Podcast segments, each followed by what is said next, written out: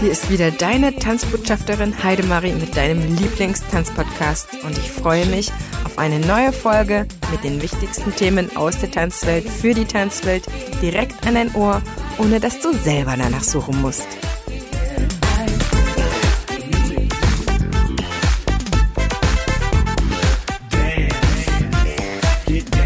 Wenn du Tanzlehrerin oder Tanzlehrer werden möchtest, mit Schwerpunkt Gesellschaftstanz, dann hast du im Endeffekt die Auswahl von drei größeren Anbietern, würde ich sagen. Eine Tanzausbildung ist ja fast immer eine Privatausbildung, bei den Gesellschaftstanzlehrern immer und wir hatten auch schon den ADTV zur Vorstellung hier im Podcast und mir ist es eben wichtig, dass du nicht nur eine Möglichkeit kennenlernst, sondern alle. Die nächste Möglichkeit ist also die Ausbildung zum Gesellschaftstanzlehrer wie zum Disco Fox Fachtanzlehrer und Salsa Fachtanzlehrer im DTHO, das heißt die Deutsche Organisation für Tanzlehrer und Hip-Hop-Tanzlehrer.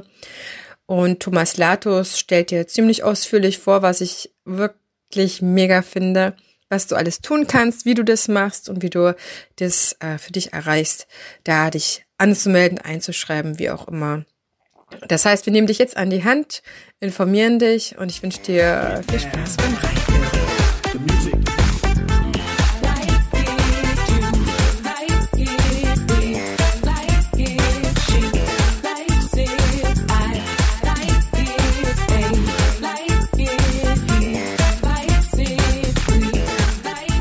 Willkommen zu einer neuen Folge vom Einfach Tanzen Podcast. Heute geht es wieder um die Tanzlehrerausbildung und die Möglichkeiten, die es in der Organisation Deutsche Tanzlehrer und Hip-Hop Tanzlehrer geht. Zu Gast ist heute mein Spezialist Thomas Latus dafür, denn er ist derjenige, der die Organisation leitet und am meisten uns natürlich über die Ausbildung zum Tanzlehrer erzählen kann. Ich danke dir ganz herzlich, Thomas, dass ich hier zu Gast in deiner Tanzschule in Erfstadt sein darf und du auch Zeit für mich hast. Ja, herzlichen Dank, liebe Heidemarie, dass ich auch heute dieses Interview mit dir machen darf. Du hast sicher ein paar Fragen vorbereitet, da bin ich mal gespannt. Für mich ist das ganz neu und wir probieren das einfach mal. Ich lasse mich da mal überraschen. In unserem Vorgespräch haben wir ja schon so ein bisschen was ähm, ja erfasst, aber die erste Frage, die neben unserem Tanzlehrerausbildungsthema ist und die auch unsere Zuhörer interessiert, wie bist du damals als kleiner Thomas ins Tanzen gekommen? Denn du hast eine sehr, sehr, ich sag jetzt mal in meinen, in meinen äh, vielleicht naiven Worten auch eine sehr mächtige Geschichte. Und du bist jemand, der ein Urgestein der Tanzszene ist. Das betone ich total gerne, damit unsere Zuhörerinnen und Zuhörer gleich wissen, dass das äh, eine sehr, sehr wichtige Folge auch wird, wenn man ein Stückchen in die Tanzwelt eintaucht und dieses Thema Tanzlehrer werden auch für sich ein bisschen erfassen möchte. Ja, also es fing damit an, dass ich mit 16 Jahren tanzen lernen sollte. Die ganze Schulklasse ging und ich habe mich erstmal mit Händen und Füßen gewehrt. Tanzen fand ich erstmal doof in dem Alter, wie das leider so viele Jungs finden. Und da habe ich gesagt, nee, ich will nicht. Und dann ging aber unsere ganze Schulklasse und es fehlten Jungs. Naja, und dann habe ich mich bearbeiten lassen, weil auch meine Eltern früher sich erstaunlicherweise beim Turniertanzen kennengelernt haben. Und meine Mutter dann sagte, komm, Jung, du musst tanzen können. Das ist wichtig, das braucht man heute. Das gehört zum guten Ton dazu. Naja, ich bin dann also mal hingegangen in die erste Tanzschule oder Tanzstunde und es hat mir gleich so gut gefallen. Ich war Feuer und Flamme. Wir hatten natürlich auch das Schöne, wir waren als Schulklasse da und dadurch hat das natürlich auch die ersten Ängste genommen. Wenn man in einer Gruppe dabei ist, macht das gleich viel mehr Spaß. Also wenn man als Gruppe irgendetwas macht. Und das haben wir dann natürlich auf unseren Klassenpartys immer ausgenutzt. Ja, und so ging das dann, dass ich einen Kurs nach dem anderen gemacht habe und meine Eltern sich schon wunderten. Ja, und dann kam ich auf die Idee nach der Schule, weil ich auch ehrlicherweise etwas schulmüde war, habe ich gesagt, weißt du was, ich werde Tanzlehrer. Meine Mutter war hochbegeistert, weil sie selber super gern getanzt hat. Mein Vater fand das äußerst unlustig und hätte mich am liebsten gevierteilt und gesteinigt, weil als Tanzlehrer, das war ja zu der Zeit damals kein Beruf, das war ja wohl ein Unding. Naja, so waren so die ersten Einstiege, sag ich mal, und der erste Kontakt zum Tanzen, aber ich war gleich Feuer und Flamme für die Sache. Du bist dann Tanzlehrer geworden. Verrat uns mal, in welcher Schule du lernen durftest. Ich bin dann mit 17 damals noch als, eigentlich durfte man mit 18 beginnen, aber ich war kurz vor 18, deshalb hat man eine Ausnahmegenehmigung bekommen. Ich bin damals nach Nürnberg in die Tanzschule von Paul Krebs. Paul Krebs ist einer auch der Urgesteine, wenn du dieses Wort so schön gebraucht hast, aus dem ADTV, der damals auch den Wiener Walzer mit standardisiert hat, nachdem auch früher ADTV, BDT und DDO alle den Wiener Walzer lernen oder viele Organisationen mittlerweile noch. Er hat damals auch im Blackpool selber unterrichtet. Das ist nicht jedem gegönnt gewesen. Also die, der Tanzszene sagt Blackpool natürlich etwas. Und ich durfte Paul Krebs Gott sei Dank noch selber erleben. Und es war für mich eine sehr intensive und dadurch auch eine sehr gute Ausbildungszeit, weil ich eine wirklich ältere Fachkoryphäe, ich sage das mal so, erleben dürfte. Und nach der Tanzlehrerausbildung in Nürnberg, das war damals noch die Intensivausbildung, ich war da sozusagen einkasaniert, ich sage das mal so, zwei Jahre lang. Und diese Ausbildungsform gibt's also nicht mehr im Moment, soweit ich das weiß. Bin ich danach hier zurück ins Rheinland. Ich bin also in Rheinland, eine Bönsche Jung, wie man hier sagt. Und habe dann meine Tanzsporttrainerausbildung bei Heidegard Dresen gemacht. Heidegard Dresen kam aus Düsseldorf, gehört auch zu den Tanzkoryphäen des Altertums, sag ich mal, auch ein Dinosaurier des Tanzens. Und sie war bei allen internationalen Meisterschaften auch als Wertungsrichter im Fernsehen immer wieder zu sehen. Und bei ihr dürfte ich dann die Tanzsporttrainerausbildung machen mit einigen sehr lieben Kollegen, zu denen ich auch noch Kontakt habe und bei denen ich dann später auch trainieren durfte. Das war so der grobe Werdegang. Und danach habe ich meinen Ausbildungslehrer noch gemacht. Ja, und so hat sich das weiterentwickelt. Gab es für dich ähm, ein, ein Punkt in deiner Vita und deinem Lebenslauf, wo du gemerkt hast, Tanzlehrer sein ist total cool, aber ich, ich muss jetzt noch sozusagen diese Trainerausbildung nachsetzen, weil ich damit noch mehr kann? Oder was war so dein Gefühl dazu, warum du die Entscheidung getroffen hast?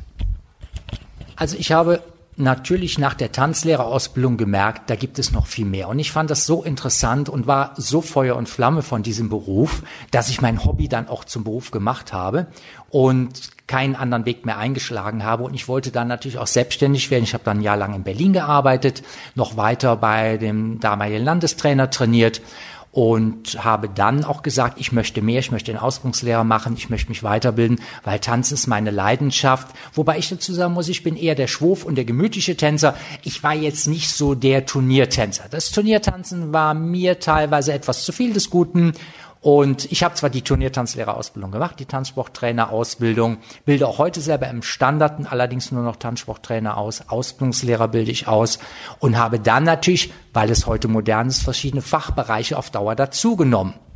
Hm. Der Schritt, eine eigene Tanzschule aufzumachen, wann kam der? Du warst jetzt sozusagen Feuer und Flamme, du branntest weiter, du bildest, bildest du dann selber aus. Das ist nicht unbedingt dann zeitgleich das nächste, was man dann vielleicht entscheidet, eine eigene Tanzschule noch aufzumachen. Doch, bei uns war es in der Familie immer so, dass alle selbstständig waren. Mein Vater war selbstständig als Architekt, mein Stiefvater als Elektriker, meine Onkels waren selbstständig. Wir haben also sehr viele Selbstständige in der Familie und ich bin mit Selbstständigkeit aufgewachsen. Und für mich war es eigentlich immer klar, ich möchte eine eigene Schule haben. Ich wollte auch nie als Tanzlehrer, sage ich mal, mit einem Köfferchen über Land reisen und Kurse geben. Ich wollte eine feste Basis haben, wo ich meine Kunden am Ort betreuen kann, Tanzpartys anbieten kann, einfach auch etwas aufbauen kann. Und das war dann der Wunsch, den ich hatte und den habe ich dann auch verwirklicht. Ich bin also mit 17 in die Tanzlehrerausbildung. Mit 19 war ich fertig. Dann bin ich kurz zur Bundeswehr gegangen, dann habe ich ein Jahr in Berlin gearbeitet. Mit 21 hatte ich bereits meine eigene Tanzschule aufgebaut oder beziehungsweise eine Schule übernommen und daraufhin aufgebaut hier im Bereich Erftstadt Euskirchen. Das heißt, du hast deine Tanzschule schon immer hier in Erftstadt oder war die vorher woanders? Also ich habe dann, nachdem ich aus Berlin kam, in Euskirchen, das ist so ein bisschen Voreifel, sage ich mal, für den, der es nicht weiß, auf übernommen von einem Kollegen, eine kleine Schule und habe dann auch im Umland natürlich Kurse angeboten. Dann habe ich, also nachdem ich in Euskirchen die erste Schule aufgemacht habe, bin ich zurück nach Erftstadt und habe dort weiter aufgebaut. Euskirchen irgendwann zugemacht, weil es zu viel wurde, weil zwei Standorte waren mir alleine als Einzelkämpfer natürlich ein bisschen viel. Habe dann hier in Erfstadt eine zweite Schule aber aufgemacht, weil es sehr gut lief, weil wir sehr gute Nachfrage hatten und mir, ich sag mal so, die Bude eingelaufen wurde. Daraufhin habe ich dann hier ein Haupthaus gebaut als Tanzschule. Das heißt, der gesamte Umbau, den du gesehen hast, ist als Tanzschule gebaut. Mein Vater ist Architekt. Ich sagte eben schon die Selbstständigkeit. Der hatte sich dann beruhigt über die Jahre und hat dann doch gesehen, Mensch, aus dem Jungen ist doch was geworden. Ja, keine verkorkste Existenz, wie er immer so schön sagte. Ja, und dann habe ich eben hier das Haupthaus gebaut mit drei Sälen, einem extra Sitzbereich. Das ganze Objekt ist also von vorne bis hinten, von Büro über Bistro, und drei Sälen mit Parkplätzen, mit Außenbereich, Außenanlage, Sitzbereich im Freien und so weiter. Ein großes Objekt geworden. Und dann habe ich die Zweitstelle hier in Erfstadt-Lippler auch wieder zugemacht, weil ich das Haupthaus dann hatte und eigentlich das, was ich ursprünglich auch wollte. Das war mein Wunsch, meine Idee und da bin ich jetzt eben angekommen. Das hat natürlich ein paar Jahre gedauert, aber ich konnte meine Wünsche verwirklichen. Man sieht es auf jeden Fall, dass es äh, eine sehr, sehr schöne große Tanzschule geworden ist. Du bist als Tanzender, Tanzunterrichtender, aber auch über dein eigenes Lernen, Ausbilden sehr in der Tanzszene engagiert gewesen. Und du hast ähm, den ersten Berufsverband für Tanzlehrer mitgegründet und aufgebaut. Ja, also der erste war es nicht. Wir haben natürlich den Allgemeinen Deutschen Tanzlehrerverband, in dem ich auch ausgebildet worden bin. Darüber hinaus gab es zu der Zeit früher noch die VDT und dann die SMT. Diese beiden Organisationen gibt es nicht mehr. Ich habe dann den Berufsverband Deutscher Tanzlehrer, den BDT, gegründet und 17 Jahre lang als Präsident aufgebaut und geleitet. Habe danach den BDT aus privaten Gründen, sage ich jetzt einmal so, verlassen, um dann weiter ich sag mal, für die Tanzszene innovativ nach vorne etwas Neues zu schaffen. Ich habe vor über zehn Jahren erkannt, dass heute eine Tanzschule mit einfach nur Tanzlehrer nicht mehr reicht. Heute, zehn Jahre weiter, sage ich, es war genau der richtige Schritt. Der Name sagt es schon, Deutsche Tanzlehrer- und Hip-Hop-Tanzlehrorganisation. Ich habe einen Ausbildungsgang über zwei Jahre entwickelt, der natürlich angelehnt war an die ursprüngliche Tanzlehrerausbildung, habe heute zehn hervorragende Fachkoryphäen im Bereich Hip-Hop, die diese Ausbildung machen, weil der Hip-Hop-Bereich ist heute so breit gefächert von Voging, von Locking, von Popping, von Breaking. Das kann ein Ausbildungslehrer alleine nicht schaffen. Das heißt, ich habe mir einen hervorragenden Pool von Trainern, auch international. Wir haben also einen Japaner dabei, einen Asiaten noch dabei, alle möglichen Couleurs, sage ich einmal dabei. Und wir bieten dadurch sehr breit gefächert die Ausbildung an und können dadurch, weil, und ich behaupte, das ist der Gesellschaftstanz der Jugend von heute, ist Hip-Hop. Wir haben bei uns allein im Haus drei Formationen. Wir richten riesige Meisterschaften aus im Hip-Hop, die mittler, wir haben mit einem Tag angefangen. Mittlerweile haben wir fast alle Meisterschaften auf zwei Tage ausgedehnt, weil unsere Meisterschaften aus allen Nähten platzen. Es ist der Zahn der Zeit und es ist genau das, was die Jugend will. Weil wir haben natürlich das Problem, dass die Jungs wie ich damals auch etwas zögerlich sind. Viele Mädels aber tanzen wollen. Und viele Mädchen haben entdeckt, Hip-Hop ist etwas Schönes auf Musik, was man aktuell machen kann. Man braucht nicht unbedingt einen Partner dazu. Und wer das mit Leidenschaft macht, will dann natürlich auch mehr, so wie ich auch in meiner Karriere. Und dann eben gesagt hat, Mensch, ich mache Formation. Wir haben auf unseren Meisterschaften teilweise bis zu 100 Formationen am Tag am Start und natürlich viele Solos, Duos, Small Groups. Das ist enorm gewachsen. Und wir haben, oder ich habe eben als DTHO, die ich dann organisiert habe, diesen Fachbereich dazugenommen und ausgebaut, sodass wir heute in der DTHO die Tanzlehrerausbildung haben, die Tanzsporttrainerausbildung, das ist eigentlich der Aufbau auf die Gesellschaftstanzlehrerausbildung, darauf aufbauend dann der Ausbildungslehrer, der eben das alles ausbildet. Parallel dazu haben wir, wie gesagt, den Hip-Hop-Fachtanzlehrer, mit all seinen Möglichkeiten. Da ist natürlich auch sowas wie Wertungsrichterschulung dabei und so weiter. Dann haben wir einen Salsa-Fachtanzlehrer, einen Disco-Fox-Fachtanzlehrer, einen Kindertanzlehrer, weil heute ist ein Tanzlehrer, glaube ich, dann super aufgestellt, wenn er breit gefächert aufgestellt ist. Das heißt,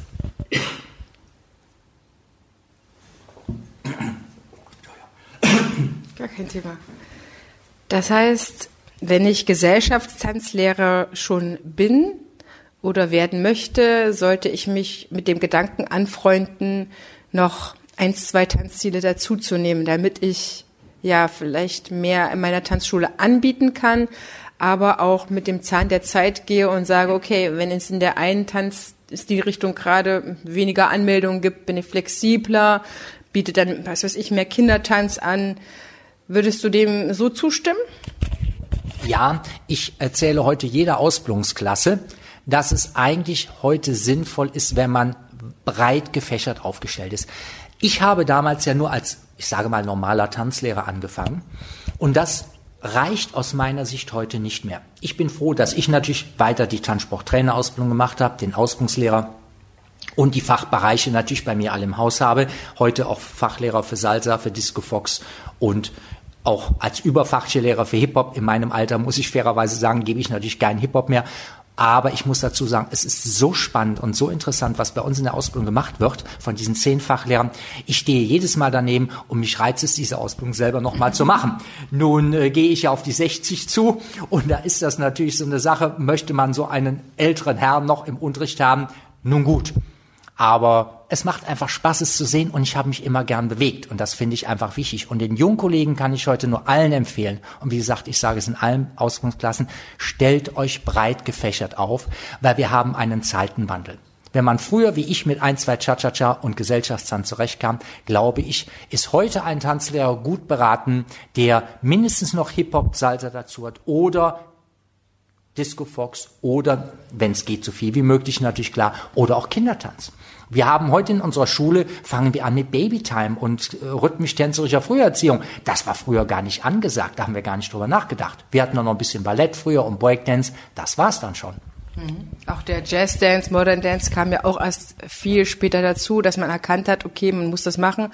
Heute sieht man ja auch Seniorentanz muss dazu oder Tanzen auf dem Stuhl und solche ganzen Geschichten. Auch der Fitnessbereich äh, mit Tanz kombiniert ist ja einfach auch dazu gekommen, damit die Tanzschulen mehr anbieten können, auf fachlich guter äh, Ebene. Ja, ich denke, dass das Tanzen allgemein natürlich Körper, Geist und Seele anspricht und deshalb versuche ich natürlich in meiner Tanzschule auch, und nicht nur in der Tanzschule, sondern auch in der Akademie, äh, die Atmosphäre zu schaffen, weil wir wollen ja die Leute glücklich machen. Das ist unsere Aufgabe. Wir wollen unseren Kunden glücklich machen. Ich möchte, dass die Leute, die zu mir kommen, egal ob sie zwei linke Füße am Anfang haben oder nicht, dass sie rausgehen und sagen, Mensch, das war aber toll, das war einfach, da gehe ich gerne wieder hin und freue mich auf die nächste Stunde und nicht sagen, oh wei, da muss ich jetzt acht Wochen hintereinander hin, das geht gar nicht. Ja, ich denke, da ist auch weniger mehr. Und wenn wir eine schöne Atmosphäre schaffen, und deshalb wollte ich immer ein Haupthaus haben, in dem ich ein Bistro habe, wo ich erstmal die Leute begrüßen kann. Die kommen dann ich sag mal, natürlich nach der Arbeit teilweise abends, sind etwas gestresst vielleicht, dann kommen die erstmal an die Bar, wir trinken gemütlich einen Espresso oder ein Wässerchen zusammen, dann wird ein bisschen unterhalten, die Leute können sich entspannen und kommen an, danach wird ein bisschen getanzt, in der Pause ein bisschen unterhalten, vielleicht noch ein Gläschen Wein oder wenn einer Geburtstag hatte, Sekt getrunken. Und so ist einfach eine schöne Atmosphäre. Und ich denke, das ist wichtig, dass wir Atmosphäre schaffen und die Leute da abholen, wo sie stehen. Und genau dieses Prinzip was eigentlich meinen Erfolg hier vielleicht ausgemacht hat. Denn eigentlich ist eine Schule mit drei großen Sälen in so einer Kleinstadt wie Erftstadt überproportioniert. Das muss ich fairerweise sagen. Ja, aber dadurch, dass wir a so breit gefächert aufgestellt sind, wir bieten ja auch noch viel mehr darüber hinaus an. Und wir versuchen immer den Kunden mit verschiedenen Veranstaltungen und natürlich auch mit schönen Geschichten zu binden, haben wir dieses große Haus und das lohnt sich natürlich dann auch, weil das kostet, Fläche kostet. Das ist das Problem einer Tanzschule. Du bist für mich auch absolut ein Botschafter des Tanzens mit so viel Herz und Leidenschaft, aber auch mit unfassbarem Know-how und auch den Willen, dieses ganze Wissen in die nächste Generation immer wieder zu tragen, denn du wirst nicht müde, ein Ausbildungsgang, um den nächsten hier ins Leben zu rufen und die die äh, Generationen nach dir sozusagen mit wertvollen, wirklich hochwertigen Ausbildungen zu beglücken, sage ich mal. Ich äh, darf das sagen, weil ich jetzt Teil davon bin. Was mache ich denn, wenn ich, ich habe jetzt die großen Auswahlen zwischen drei verschiedenen ähm, Organisationen, Verbänden, DT, ADTV, BDT und DTHO. Was mache ich denn oder wie, wie würde ich vorgehen, wenn ich mich bei dir anmelden möchte? Welche verschiedenen Ausbildungen habe ich? Und wenn ich jetzt noch zum Gesellschaftstanzlehrer erstmal ne, meine erste Entscheidung, das ist, äh, wie finde ich dich und oder euch und wie, wie melde ich mich an? Das ist ganz einfach. Heute geht man natürlich ins Internet, wie man so schön sagt. Wir sind also unter www.dtho.de zu finden. Dort werden auch alle Ausbildungen optimal beschrieben von den Prüfungs- und Ausbildungsordnungen. Und wir haben die Möglichkeit geschaffen, dass alle Berufsausbildungen bei uns haupt- und nebenberuflich gemacht werden können. Das heißt, wir haben mittlerweile sehr viele Menschen auch, die das zur Selbstverwirklichung machen. Trotz alledem, das sollte man gar nicht meinen. Wir haben also zum Beispiel jetzt eine Richterin vom Amtsgericht aus einer süddeutschen Stadt, die 60 Jahre alt ist, die das zur Selbstverwirklichung macht. Die in ihrer Schule assistiert und davon begeistert ist. Und warum soll man so einem Menschen nicht die Freude bereiten? Ich hatte eine Englischlehrerin aus Bad Hersfeld, Anfang 50. Ich habe eine Unternehmerin, die hatte 500 Angestellte unter sich die hat die Ausbildung gemacht zur Selbstverwirklichung. Und ich finde es einfach toll, dass wir heute in einer Zeit leben, wo auch solche Menschen die Chance haben, sich noch selbst zu verwirklichen in einem Beruf, der wirklich gigantisch ist. Ich sag mal, die Altkollegen haben teilweise 70, 80, 85 unterrichtet mit Leidenschaft. Das war ihr Leben. Und wenn heute einer mit 50 oder 40 oder 60 feststellt, ich will das auch noch machen, dem gebe ich die Chance, Genauso natürlich wie den Jungkollegen oder die, die eben mit 18, 17, 19 anfangen wollen. Sowohl haupt- als auch nebenberuflich. Viele machen auch diese Ausbildung neben dem Studium. Da wir hier in Köln sitzen, haben wir viele an der Sporthochschule, die sich aber gleichzeitig schon breit gefächert aufstellen wollen. Das heißt, wir haben da durchaus Sportcracks dabei, wobei Tanzen natürlich immer wieder ein anderer Bewegungsablauf ist. Aber wir fangen bei allen Ausbildungen bei Null an dass jeder mitkommen kann. Wir fangen in der ersten Stunde mit Gehübungen an, sage ich mal. Und äh, wir lernen, bringen den Leuten das neue Laufen bei, sage ich mal. Nein, so schlimm ist es natürlich nicht. Es hört sich vielleicht jetzt einfach an, aber die Ausbildung ist auch deshalb drei Jahre, zum Beispiel zum Gesellschaftsanseher, weil es eine körperliche Disziplinierung ist. Ja, das Fachliche kann man vielleicht in anderthalb Jahren lernen, die Inhalte. Aber die eigene körperliche Entwicklung, die braucht Zeit. Und die Zeit sollte man seinem Körper geben. Deshalb habe ich auch in meiner Berufsausbildungsakademie in der European Professional Dance Academy eingeführt, dass wir in allen Ausbildungsblöcken gehirngerechtes Lehren und Lernen haben. Weil ich denke, wenn wir heute wissen, wie ein Gehirn tickt, dann können wir viel besser auf den Kunden eingehen, den viel glücklicher machen, dem viel mehr das Tanzen erleichtern und wir wollen es doch unseren Leuten leicht und schön machen. Und wenn wir selber wissen, wie ein Gehirn tickt, können wir unser eigenes Lernen in der Akademie natürlich auch verbessern. Das heißt, wir lernen unseren Stoff und unsere Entwicklung viel besser und können den Kunden besser da abholen, wo er steht und ihm das Tanzen erleichtern und damit allen Leuten Freude bereiten.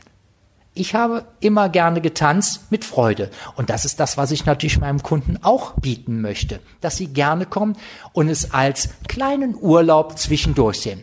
Und viele Rückmeldungen aus der Ausbildungsakademie, gerade von denen, die es auch zur Selbstverwirklichung machen, sagen immer, es ist so schön bei dir, es ist wie Urlaub. Und das höre ich natürlich gern. Das heißt nicht, dass wir nicht fleißig arbeiten und lernen, um Gottes Willen. Das tun wir natürlich nicht. Es ist eine intensive Ausbildung. Das sollte man nicht unterschätzen. Aber man darf es auch in der nötigen Ruhe und Respekt alles erlernen und daran Freude haben, haupt- oder nebenberuflich. Welche Voraussetzungen muss ich mitbringen, um DTHO Tanzlehrer werden zu können? Weil du hast gesagt, ich finde dich auf der Homepage. Funktioniert es so, dass ich mich einfach mich da durchklicke, Anmeldungsformular weg oder gibt es auch Voraussetzungen, die ich erfüllen muss? Also beim Gesellschaftstanzlehrer ist es gut, wenn man schon mal in einer Tanzschule gewesen ein paar Kurse gemacht hat, weil man hat ein Verständnis für die Arbeit. Denn die Arbeitszeit des Gesellschaftstanzlehrers ist nachmittags bis in den Abend, am Wochenende an Feiertagen, dann wenn andere frei haben. Das ist für viele abschreckend. Das sollte man sich vorher sehr gut überlegen. Das ist auch das, was ich allen Ausbildungsschülern sage. Ich sage, Leute, ihr seid in einem Dienstleistungsberuf. Unterschätzt es nicht. Ja, euer Privatleben kann darunter schon ganz schön leiden. Das sollte man mit einkalkulieren. Ja, man klickt also auf die Seite, informiert sich. Das Beste ist eigentlich, man ruft mal an und erzählt ein bisschen was, was man denn möchte. Dann kann ich persönlich viel besser beraten.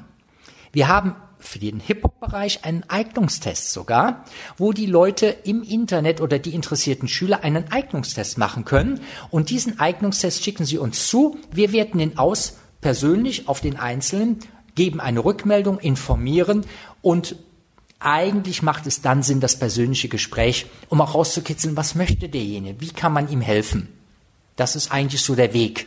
Der erste Kontakt ist natürlich bei dem Hip-Hop-Bereich der Eignungstest, weil man da hat man einen schönen Einstieg, man kann das erstmal machen, dann kriegt man eine Rückmeldung, dann kann man sehen, wie ist das geworden, dann ist der nächste Schritt, eine E-Mail zu schreiben oder wir schreiben dann auch, wer nähere Informationen möchte. Wir schicken gern eine Ausbildungsmappe vorbei, damit man mal etwas in den Händen hält, sich das in Ruhe nochmal durchlesen kann. Danach kommt vielleicht auch schon gleichzeitig parallel ein Telefonat, wo man die Leute etwas beraten kann. Wer aus dem Umfeld kommt, kann natürlich gerne auf eine Tasse Kaffee vorbeikommen, unser Haus kennenlernen, so wie du das damals gemacht hast, ja. Jetzt haben wir natürlich durch die European Professional Dance Academy auch Schüler aus Italien, Österreich, der Schweiz, die können natürlich nicht eben mal so vorbeikommen, aber da hilft uns die Mundpropaganda natürlich weiter auf der einen Seite.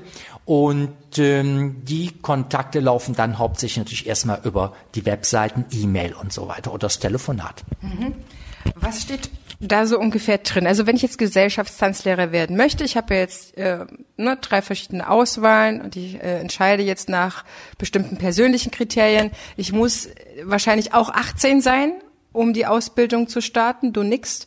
Gibt es noch paar andere Sachen, die man wirklich erfüllt haben muss? Also wie gesagt, es wäre sinnvoll bei Gesellschaftstanz, dass man schon mal in einer Tanzschule bis zum Bronzekurs drei Kurse gemacht hat. Das wäre schon sehr hilfreich. Früher hieß es, zu meiner Zeit, man soll bis Goldstar getanzt haben. Also das wäre Stufe 5 ungefähr oder Stufe 6. Bronze wäre ungefähr Stufe 3. Wie die Tanzschulen im Einzelnen das auch nun verkaufen. Die einen Schulen haben eine Stufe 1 und 2 Kurs, manche haben F1 und 2. Das kommt drauf an. Ich sage mal, ein gutes Jahr sollte man schon mal getanzt haben in der Tanzschule, also ungefähr drei Kurse. Das wäre sinnvoll. Natürlich kann man die Ausbildung auch früher beginnen, mit 17. Dann wiederum mit Einverständniserklärung der Eltern, klar, weil noch keine 18. Man kann gegebenenfalls im Hip-Hop sogar schon mit 16 einsteigen. Das geht natürlich nur mit Einverständniserklärung der Eltern, das ist ganz klar. Und wir haben natürlich den Blockunterricht. Das heißt, bei uns muss man nicht zweimal die Woche, wie früher teilweise in manchen Ausbildungsakademien reisen, sondern man kommt hierhin fünfmal im Jahr für vier bis fünf Tage und kann dann intensiv arbeiten, wiederholen, kann die Kollegen hier kennenlernen, das kollegiale Miteinander fördern, ein Netzwerk erstellen, das, was man heute eigentlich auch braucht. Das heißt also, man fährt nicht zu irgendeiner Ausbildungsschule hin, morgens eine Stunde auf der Autobahn, zwei Stunden im Saal, eine Stunde zurück, dann in die Kurse. Abends hat man alles vergessen. Nein, hier ist man den ganzen Tag dabei. Am nächsten Tag wird wiederholt. Man lernt in den Mittagspausen abends bei vielleicht einer Grillparty im Hof im Sommer die anderen Kollegen kennen. Man besucht sich gegenseitig, man unterstützt sich. Und so ist diese Ausbildung durch diesen Blockunterricht sehr, sehr intensiv. Und den habe ich vor vielen Jahrzehnten, muss ich fairerweise sagen, entwickelt. Und natürlich jetzt in der DTHO und in der äh, European Professional Dance Academy weitergeführt. Ganz klarer Fall, weil ich von diesem Konzept überzeugt bin und der Erfolg gibt mir, behaupte ich jetzt mal so, auch recht. Es ist für andere weniger Vollzeit-Tanzlehrer oder Tanzende zusätzlich möglich, bei dir oder in der TTHO noch ein Fachlehrer, Fachtanzlehrer zu werden. Das bieten meines Erachtens weniger die anderen Ausbildungsmöglichkeiten an. Was natürlich den Vorteil hat, dass ich dann vielleicht ein paar Hobbykurse auf einem hohen Niveau führen kann. Erzähl uns doch mal ganz kurz ein bisschen was darüber. Also was jetzt nun explizit andere machen, entzieht sich so ein bisschen meiner Kenntnis, weil ich habe nie nach rechts und links geguckt, was machen die anderen, weil das ist für mich uninteressant. Ich habe immer versucht, das Tanzen und die Akademie und die Ausbildung zu professionalisieren und weiterzubringen. Wie gesagt, deshalb habe ich gehirngerechtes Lehren und Lernen mit reingebracht. Deshalb habe ich überfachliche Sachen drin, die ich aus meiner eigenen Ausbildung überhaupt nicht kenne. Das heißt, der Ausbildungsordner ist da enorm gewachsen von Cooldown und Aufwärmtraining im Hip-Hop-Bereich und so weiter. Die Fachausbildungen können alle nebenberuflich gemacht werden, um auf hohem Niveau, wie du sagtest, natürlich den Kunden zu bedienen. Wir selber oder ich selber habe in meiner eigenen Schule hier einen Disco oder zwei Disco Fox Clubs, die seit über zehn Jahren tanzen. Die wollen natürlich mal was Neues haben. Und ohne einen Fachlehrer oder Weiterbildung kommt man auf Dauer aus meiner Sicht nicht zurecht. Weil ich habe den Anspruch, dass ich in meinem Haus möchte, dass ich hochqualifizierte Leute habe, die wissen, wovon sie reden. Natürlich kann heute jeder sich selbstständig machen. Wir haben freie Berufswahl in Deutschland und sich Tanzlehrer nennen. Das ist ganz frei. Ich habe auch immer gesagt, kein Mensch braucht einen Berufsverband. Ja, ob es nun der eine oder der andere ist, wenn man damit selber glücklich wird. Das ist vollkommen unerheblich. Natürlich machen Verbände und Organisationen Sinn für Weiterbildung, für Schulung, für das kollegiale Miteinander. So richten wir, wie gesagt, die deutschen Hip-Hop-Meisterschaften aus. Und da sind wir natürlich als großes Netzwerk, als Tanzschulen stärker, als wenn man als Einzelkämpfer zieht. Ja, das kommt immer darauf an, was man möchte. Aber wie gesagt, die Berufsausbildung, jetzt zum Beispiel diese Salsa- und Disco-Fox-Fachtanzausbildung, sind nur ein Jahr lang. Das heißt also sehr kurz. Wir setzen eine gewisse tänzerische Qualität voraus und arbeiten aber dann von Null auch da wieder in dem einzelnen Fachbereich, weil auch die Geschichte dazugehört. Es geht also nicht nur darum, etwas über die Schritte zu lernen, sondern man sollte auch beim Disco Fox wissen, aha, da gibt es noch den Foxtrot, da gibt es noch den Three Count Hustle, so wurde er früher genannt, heute heißt er mehr Hustle, dann gibt es eine Kombination aus diesen Dingen, wie ist das mit dem Rhythmus, wie ist das mit dem Tempo, wie ist das mit der Geschichte, dass man einfach etwas wer weiß als Profi und ich bilde Profis aus. Und das ist mir einfach wichtig, dass wir alle Fragen unserer Kunden hoffentlich beantworten können und dadurch versuche ich die Leute mal sehr breit gefächert auszubilden und nicht nur stur nach Schritten. Ich denke, wenn man die Basis eines einzelnen Tanzes begriffen hat, kann man sich später immer mal schnell noch bei einem Kollegen eine Figur holen. Heute über WhatsApp oder Internet, über eine Cloud kein Thema. Ja, aber die fundierte Basis sollte da sein. Dann geht's einfach leichter und besser. Zumindest meine persönliche Meinung. Das ist so eine umfangreiche Information, die du, liebe Zuhörer, liebe Zuhörer, wahrscheinlich nicht auf dem Internetbesuch so erfassen kannst. Deswegen haben wir ja gesagt, wir machen eine Folge dazu, weil es einfach wichtig ist, dass man sich als angehender Tanzlehrer da ein Bild machen kann, welche Möglichkeiten es gibt, aber auch wenn man in der ein oder anderen Organisation vielleicht nicht glücklich war, was wahrscheinlich vielleicht an einer einzelnen Tanzschule manchmal auch hängt, da einfach nicht entmutigt zu sein, sondern zu sagen, okay, ich wechsle vielleicht dann doch ähm, zum DTHO, mach nochmal einen Neustart, lass mir vielleicht das ein oder andere Jahr sogar anerkennen. All das bekommst du alles hier. Ja, also wir haben des Öfteren Anfragen von Leuten, die schon mal die Ausbildung angefangen und wieder abgebrochen haben. Selbstverständlich erkennen wir, wenn eine Prüfung da gewesen ist, ein erstes Lehr äh, alle anderen Verbände an. Das ist egal, ob es ein englischer oder ein deutscher Verband ist. Es ist einfach wichtig, dass man dem Menschen gerecht wird und diesen unterstützt. Ich vergleiche es immer damit, ich gehe zum Beispiel hier in Erfstadt zu dem einen Bäcker, weil da die Croissants ganz hervorragend sind. Und dann gehe ich eben zu einem anderen Bäcker, weil mir da das Brot besonders gut schmeckt. Und ich finde, wir haben heute eine freie Berufswahl. Und wenn man offen für Neues ist, wird man immer gucken, wo kriege ich was, was für mich einfach optimal ist. Und da ist es doch vollkommen egal, ob ich zu einem oder zu fünf Bäckern gehe. Und wir haben hier auch verschiedene Bäckereien und ich habe meine Lieblingsbäckerei, wo ich natürlich dann meine Torten hole. Ja, so von daher äh, haben wir alle Möglichkeiten und der Kunde auch und man kann sich überall informieren und dann für sich vielleicht auch das günstigste ist ja auch immer eine Preisfrage, auch das preiswerteste kann gut sein, muss nicht, das muss man einfach dann auch mal hinterfragen. Und wir stehen gerne immer zur Verfügung, das ist überhaupt kein Thema. Das heißt, liebe Zuhörerinnen, liebe Zuhörer, wenn du noch mehr wissen willst, dann wende dich gerne direkt an Thomas Latus selber. In den Show Notes findest du wie immer alle Kontaktdaten, alle Links packe ich dir da rein. Und ich danke dir jetzt sehr fürs Zuhören, dass du uns deine Zeit geschenkt hast. Ich hoffe, wir haben wieder ein bisschen für ein größeres äh, Bild der Tanzwelt beigetragen. Ich verabschiede mich jetzt schon ganz herzlich ähm, aus der Folge und freue mich, wenn du die Folge teilst mit jemandem, der den das interessieren kann, könnte und überlasse wie immer meinen Gästen das Abschlusswort. Warum sollten die Menschen tanzen und was bedeutet dir, Thomas, ganz persönlich das Tanzen? Mir persönlich bedeutet das Tanzen etwas, weil ich etwas mit meinem Partner machen kann. Ja, das heißt, ich kann ein Hobby haben, was ich nicht alleine mache oder in Abstand wie Tennis spielen. Deshalb finde ich das sehr schön, weil man etwas Gemeinsames machen kann. Ich habe immer gern getanzt, mich bewegt. Ich liebe Musik, ich liebe Bewegung. Von daher war Tanzen etwas Naheliegendes natürlich. Und deshalb habe ich dieses Hobby auch zum Beruf gemacht und möchte es nicht missen. Und dann darf ich mich auch an dieser Stelle ganz herzlich bedanken, dass du dir die Zeit genommen hast und stehe gerne immer wieder zur Verfügung. Und man mag mich einfach anrufen und äh, ja, dann helfe ich gerne weiter. Herzlichen Dank und eine schöne Zeit.